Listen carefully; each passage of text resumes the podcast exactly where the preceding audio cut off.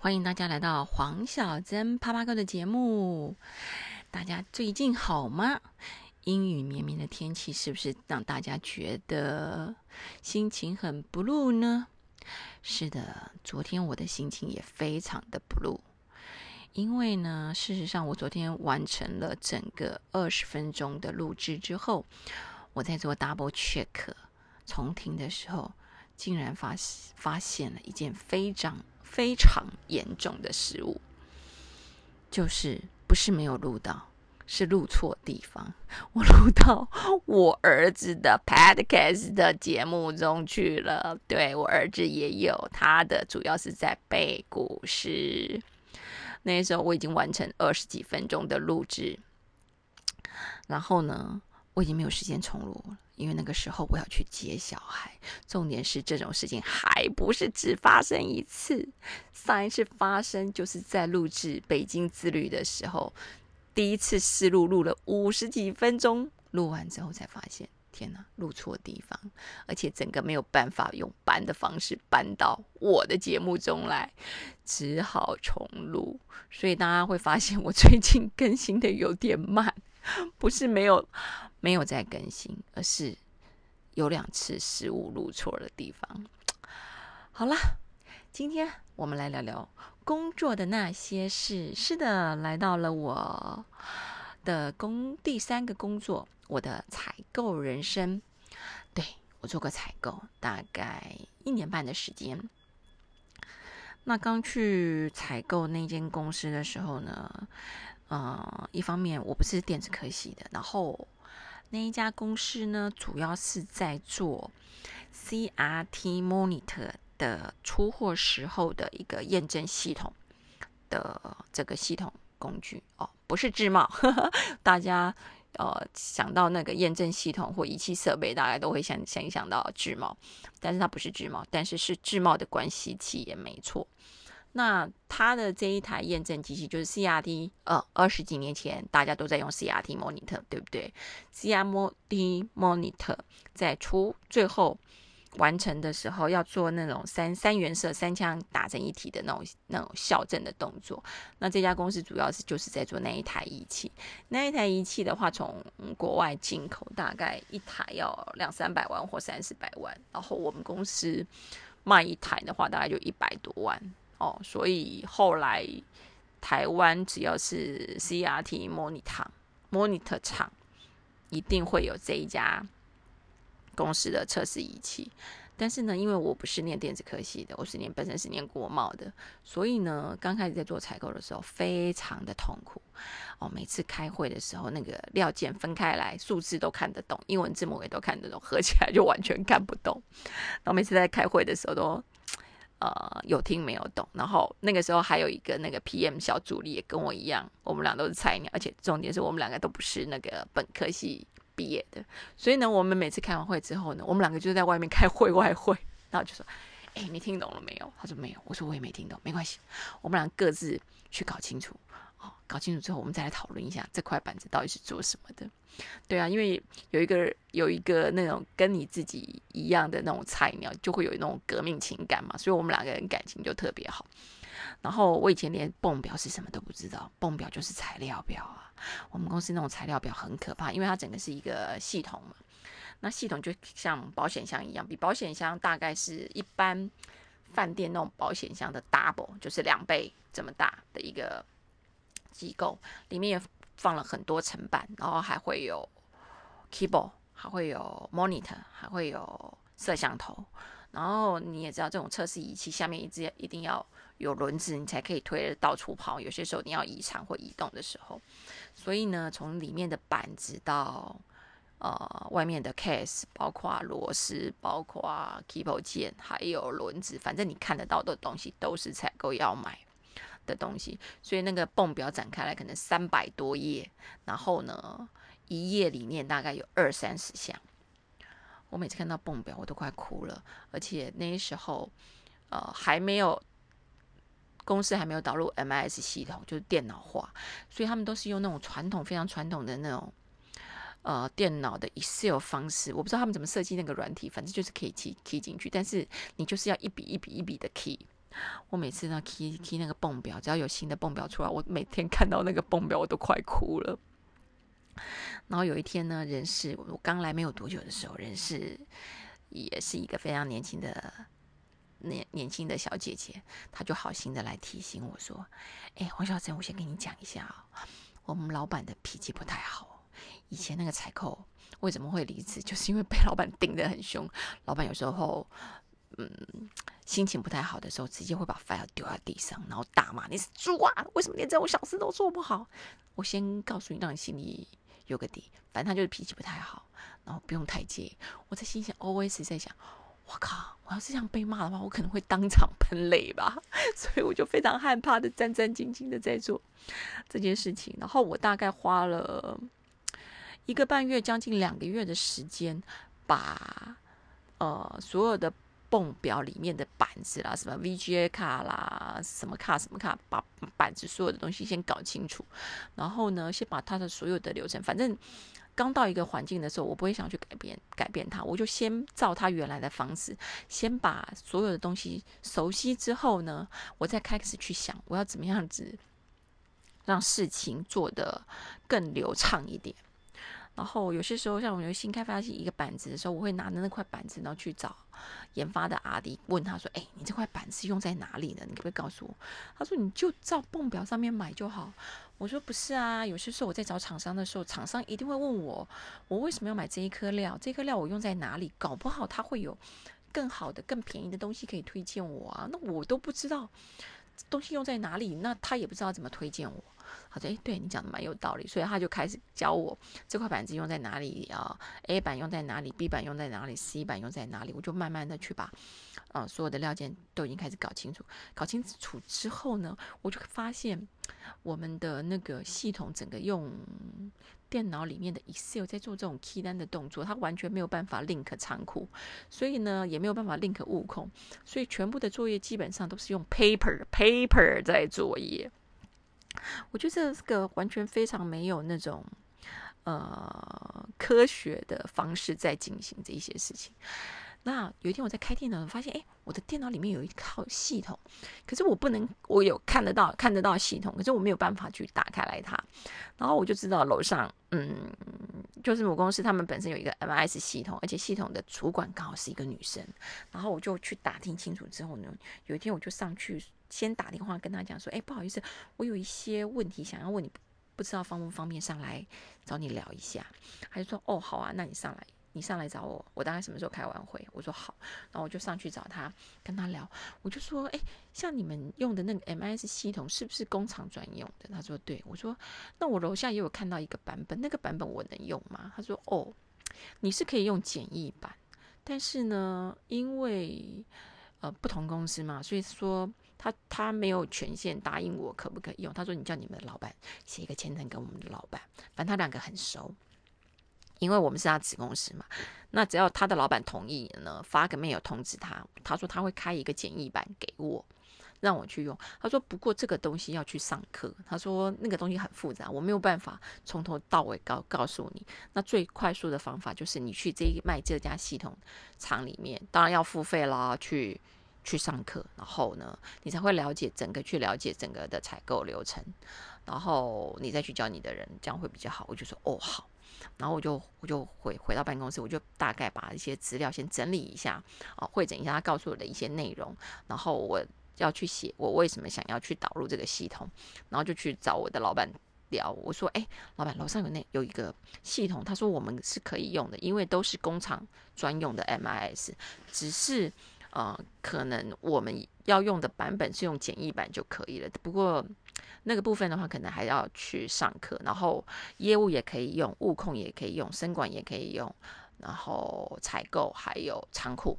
好，我说这几大部门都可以一起用。就是从业务开始下单之后呢，哦，什么时候要出货，出货就会通知物控，物控什么时候要去领料，然后就会领领料之后就会跑到。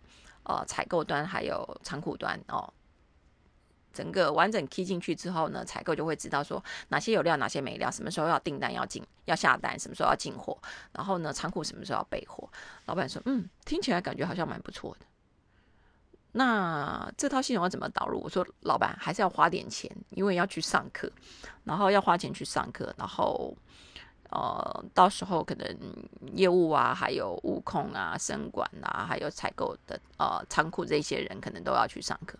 老板说不用搞得那么复杂吧？我觉得就你去上好啦，你去上之后回来顺便把他们教会啊。我说啊，哦。老板还真会省钱，因为一个人上课跟五个人上课费用不一样嘛。果然是老板，我就说哦，好吧。他说那既然这样子的话，那这样好了，后面那个物控跟仓库都归你管好了。反正采购管物控跟仓库很合理嘛。那以后这两个部门也归你管。我说啊，他说对啊，你不觉得这样子会比较顺吗？你在推动的时候会比较好推。我说哦，好吧。所以我不小心就。又监管了两个部门，好，Anyway 啊，反正不重要，最重要是我觉得我怎么样是让自己做的比较顺，才会比较好。然后我就大概去上课，从前前后大概花了一个多月的时间在上课，因为一个礼拜上一次嘛。然后还有一些呃基本的东西，你要把它 key 进电脑里面，你要去测试，然后你要去测试完之后呢。你要先自己要试跑，试跑完之后再跟 MS 系统公司再讨论怎么样要去调整，因为多多少少都要做一些调整，调整成呃最适合自己公司专用的那种一套系统。这中间大概花了两三个月的时间吧。那这中间，在这两三个月做。工呃的时间里面最难的就是改变，因为人都是有一种习性，很多事情当你做习惯之后，你就不想改变。为什么？因为改变是最难的，因为不方便嘛，你都觉得顺手拈来，所以怎么做怎么方便。但是只有你你知道哦，那时候最痛苦的就是仓库。因为那时候仓库常常找不到料，明明电脑里面就看到有东西，可是东西就是找不到。为什么？就因为乱放，完全没有那个 ISO 的那种概念，也没有 SOP 的流程，而且那个时候仓库还在用料卡，对，料卡哦。然后我在跟仓库在做沟通的时候，反正他们他们配合度就是很差，到最后我只好没有办法，我只好下最后通牒，我说：如果你不想要照。这个电脑的流程去做事情也没有关系，但是我只要告诉你说，我电脑上面看到的东西，你就给我找到哦，找不到就是你的责任。但是如果你照 MS 的这个流程去做的话，东西找不到，责任我扛，可以吗？如果你觉得你愿意扛责任的话，OK，好，fine，就照你的方式去做。但是如果你不想扛责任的话，那就麻烦请你照我的方式来做，有事情我扛。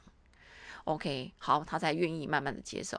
等到一切都开始上手之后，所有的东西都开始电脑化之后，他们就会知道电脑真的很方便。不然以前连仓库的人都不能休假，为什么？他休假的时候，没有人知道东西在哪里。那一电脑化之后，他不在的时候，大家只要看电脑里面部位，这个东西归档在放在什么地方，哦，第几层、第几架，上面电脑里面都会修得非常清楚。他不，他请假的时候，我们依然找得到料。那大家的工作就会很顺嘛，对不对？那我那时候在做采购的时候，一天一个礼拜大概大家一每周有七天，七天嘛，我有六天的时间在办公室，然后是从早上八点半，因为工厂端都是比较早上班，八点半做到晚上十点才下班。我礼拜六一定休假，因为那时候虽然周休二日，不过有很多的公司呢，礼拜六还是需要上班上半天，所以礼拜六在外面。你出去吃饭啊，或逛街也会比较轻松一点，人比较没有那么多。但是我礼拜天一定在办公室，因为当你在做很多的那种规划啊流程的时候，或者是在做呃采购的这种策略性下单的时候，有些时候你要用动脑子去想，还有你要去检讨你你这个流程走的顺不顺，哪里不顺，问题在哪里，要怎么样去做修正？对，包括 SOP 流程也是要我自己写。你要去想这些东西，你一定要在夜深人静、没有人来找你、没有人来跟你讲话、没有电话会进来、没有厂商来拜访你的时候，你才有办法安安静静、好好的去审视自己，啊，审视这一几天来发生的问题到底该怎么样去处理。我就这样子过了，呃，一年半的时间。对，等到我开始哦。我觉得我的日子开始好过了，所有的东西都慢慢上轨道了。呃，各个部门的嗯 MIS 的流程都已经非常建立的非常完成。我觉得我的好日子快要来的时候呢，这个时候呢，老板派了一个空降部队来。事实上，空降部队也很正常嘛，这我觉得这都难免的。但是我比较没有办法接受的是，这个空降部队啥都不懂。什么都不会，他不是采购出身的，哦，也不是阿 D 出身的，只是因为他是老板的小姨子。老娘我累得要死，累了一年半，好不容易要过好日子，我还要去教一个什么东西都不会的人，然后那个人还是我的主管。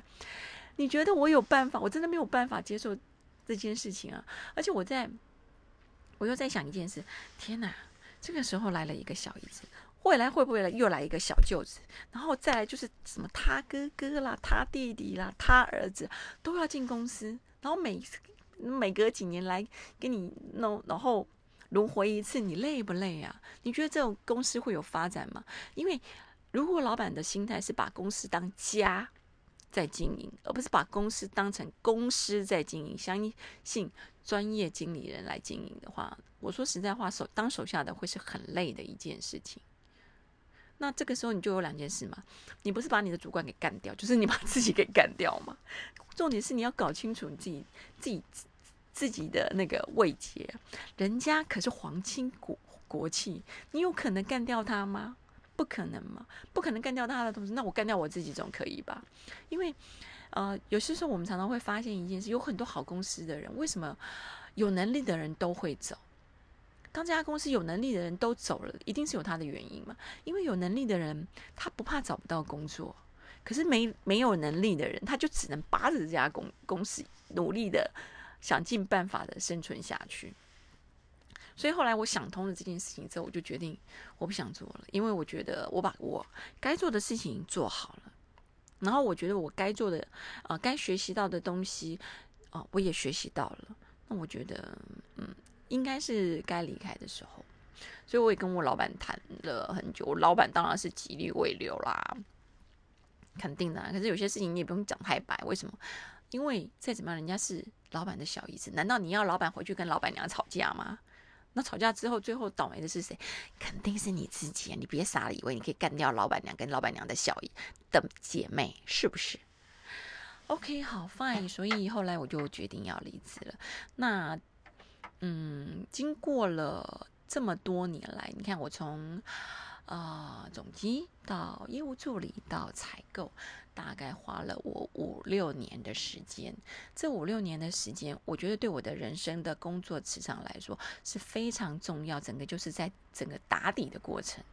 那我觉得我自己面对问题的态度是面对它，处理它，接受它。当碰到问题，我觉得最常解决办法不是把它当问题看，而是把它当成你自己可以呃学习成长的过程。反正我们从小到大都在念书，都在学习。你为什么要念书？好像现在我在带我儿子，他现在在念幼稚园，他常常会跟我说：“妈妈，我不会。”我说：“不会，很正常。”我说：“妈妈，那个时候跟你一样小的时候，我也不会啊。我们为什么要上学？上学是为了要学习。”那人的一生中，事实上都在学习，进入职场更是如此，不会很正常。有人把吃苦当成吃补，可是有人好像生怕自己吃一点亏，啥都吃，就是不吃亏，绝对不多做。这个不会，这个不干我的事。诶，这个不是我负责。你常常会听到，诶，这这个是另外一个人负责的，这个不跟我无关，是不是？马云曾经说过。复杂的事情简单做，你就是专家；简单的事情重复做，你就是行家；重复的事情用心做，你就会是专家。这三句最主要告诉我们什么事情？第一，你要行动去做，你就有可能成为专家、行家或者是赢家，是不是？所以我一直觉得在工作职场中，啊。每个人一定要有五个心：第一个，你要有好奇心；第二个，你要有上进心；第三个，你要有不怕苦不不怕难的心；第四个，你要有不耻下问的心，不会没有关系，我们愿意学；第五个，你要有把这件事情做得更好的心。人生有很多的阶段，那我觉得每个阶段你只要做三件事情就好了。第一个，你要知道的是你现在很明确的人生目目标是什么。你刚出茅庐，你人生目标是什么？把每一件小事情都做好，不用比较，不用批判，做自己该做的事情，做到好。第二，你要知道如何完成，找到对的方法。找到方法了之后呢，去做了之后，去修正它，让你自自己事情做得更完美，不断的去改善。有目标，有方法，天天改善，你自然而然就会进步啦。因为你是有阶段的在做事情。我记得我曾经听那个李国修老师在说他爸，他跟他爸爸的一句对谈。他说他爸爸。很多人都知道他爸爸是那种京剧的修鞋匠师傅，专门在做京剧鞋匠的鞋匠师傅。小时候呢，李国修老师不懂，就问他爸爸说：“爸，一辈子都在做鞋子，有什么出息呢？”他爸爸就跟他说：“人的一生呢，只要做好一件事情，就功德无量了。